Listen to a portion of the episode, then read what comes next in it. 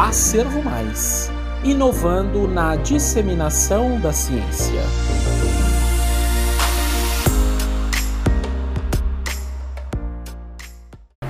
Síndrome de Usher tipo 2, surdez congênita e visão subnormal no adulto.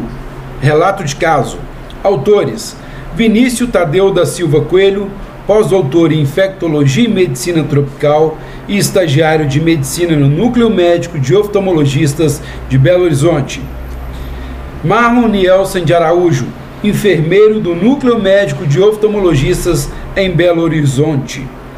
Emílio Castelar Macedo Furro, médico oftalmologista e diretor técnico do Núcleo Médico de Oftalmologistas de Belo Horizonte. O relato de caso foi publicado na revista eletrônica Acervo Médico, volume 1, número 2, em novembro de 2021.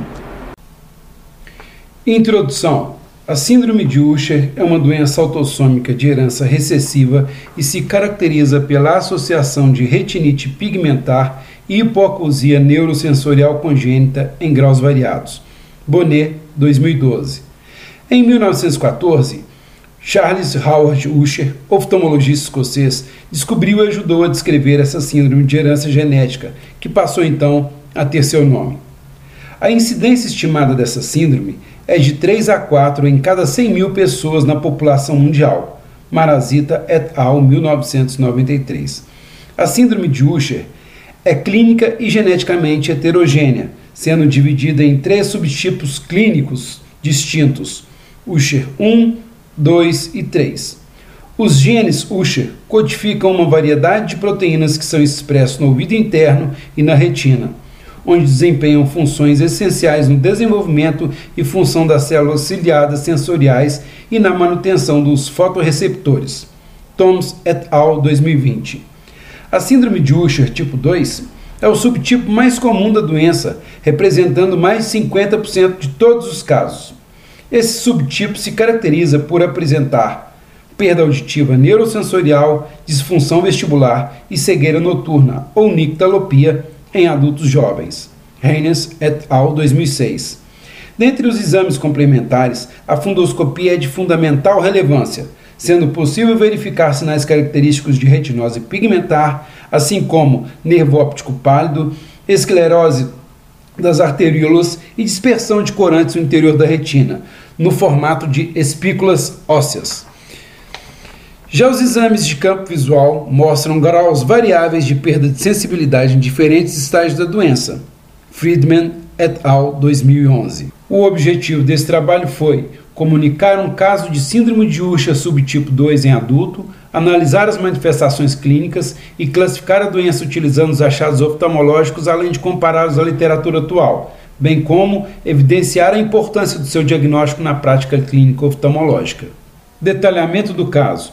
Mulher de 32 anos procurou atendimento oftalmológico queixando-se de baixa acuidade visual com piora da visão noturna. Apresentava comorbidades, lúpus, hipertensão arterial sistêmica, dislipidemia, hipoacusia neurosensorial em uso de aparelho desde a infância, duas cirurgias oculares prévias, FACO mais LIO em 2009 e 2016. Nega a história de consanguinidade entre os pais, afirma atendimentos oftalmológicos prévios sem diagnóstico para sua condição. Aos exames apresentava acuidade visual 20/50 no olho direito e 20/60 olho esquerdo com uso de lentes corretivas. Tonometria 10 mm de mercúrio olho direito e 13 mm de mercúrio olho esquerdo. Biomicroscopia sem alterações em ambos os olhos. Ao exame de campimetria da paciente com síndrome de Usher, conforme figura 1 do relato de caso, revelou avançada perda de campo visual periférico, configurando visão tubular em ambos os olhos, devido à diminuição da função dos bastonetes que estão localizados na periferia da retina, o que causa a queixa de nictalopia. Ao exame de retinografia colorida, conforme figura 2 do relato de caso, apresentou achados clínicos fundoscópios típicos de retinose pigmentar, o fundo de olho mostrou ainda discos pálidos, atenuação, atenuação vascular, intensa atrofia retiniana difusa com ilha preservada na mácula e espículas ósseas em ambos os olhos. É importante ressaltar que este estudo foi previamente submetido à plataforma Brasil sobre o sistema CEP-CONEP, sendo distribuído e aprovado pelo Comitê de Ética e Pesquisa do Hospital Sofia Feldman sobre o registro número 51737521 Discussão a síndrome de Usher se caracteriza por apresentar duplo comprometimento sensorial dos sistemas auditivos, associados à diminuição progressiva da visão, apresentando como sintomas basais a nictolopia e diminuição do campo visual periférico. Mateus et al. 2021. Ao analisar o caso, pode-se inferir que a paciente apresentou síndrome de Usher tipo 2 devido às alterações visuais congênitas associadas à diminuição da acuidade visual na vida adulta e consequente avanço da retinose pigmentar. O exame de campimetria visual auxiliou no diagnóstico, evidenciando profunda perda do campo visual periférico. Fishman et al. 1983 relataram que a gravidade da audição diminuída não se vincula com a gravidade da ausência da acuidade visual central, mas com a influência da perda do campo visual periférico.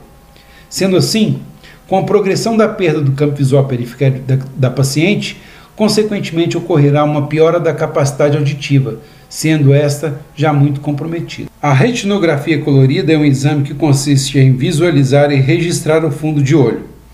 Este exame permitiu evidenciar discos ópticos pálidos, halo retiniano preservado na mácula, estreitamento vascular e espículas ósseas espalhadas na periferia da retina. Esses achados assemelham com as características já descritas na literatura, corroborando para um diagnóstico mais preciso do caso em estudo. Thoms et al. 2020. O olho é um órgão atraente para aplicações de modelos terapêuticos devido à sua acessibilidade e privilégio imunológico. Embora atualmente não exista cura disponível, existem estratégias terapêuticas em desenvolvimento para a síndrome de Usher e outras doenças retinianas hereditárias. Essas estratégias incluem a substituição, edição, supressão de genes, além de abordagens baseadas em oligonucleotídeos antissense. A maioria desses estudos foram, foi realizada utilizando fibroblastos originários de pacientes acometidos pela síndrome. Thoms et al. 2020. Conclusão: Neste caso, foi possível observar o padrão clínico característico da síndrome de Usher subtipo 2, pois a paciente apresentou sintomas iniciais de retinose pigmentar em idade adulta associada à sudez congênita o que corroboram para melhor caracterização diagnóstico da doença. Uma análise suplementar é indispensável para definir melhores correlações genótipo-fenótipo para cada subtipo clínico, para antecipar o prognóstico e assim delinear de forma mais assertiva o aconselhamento genético da paciente.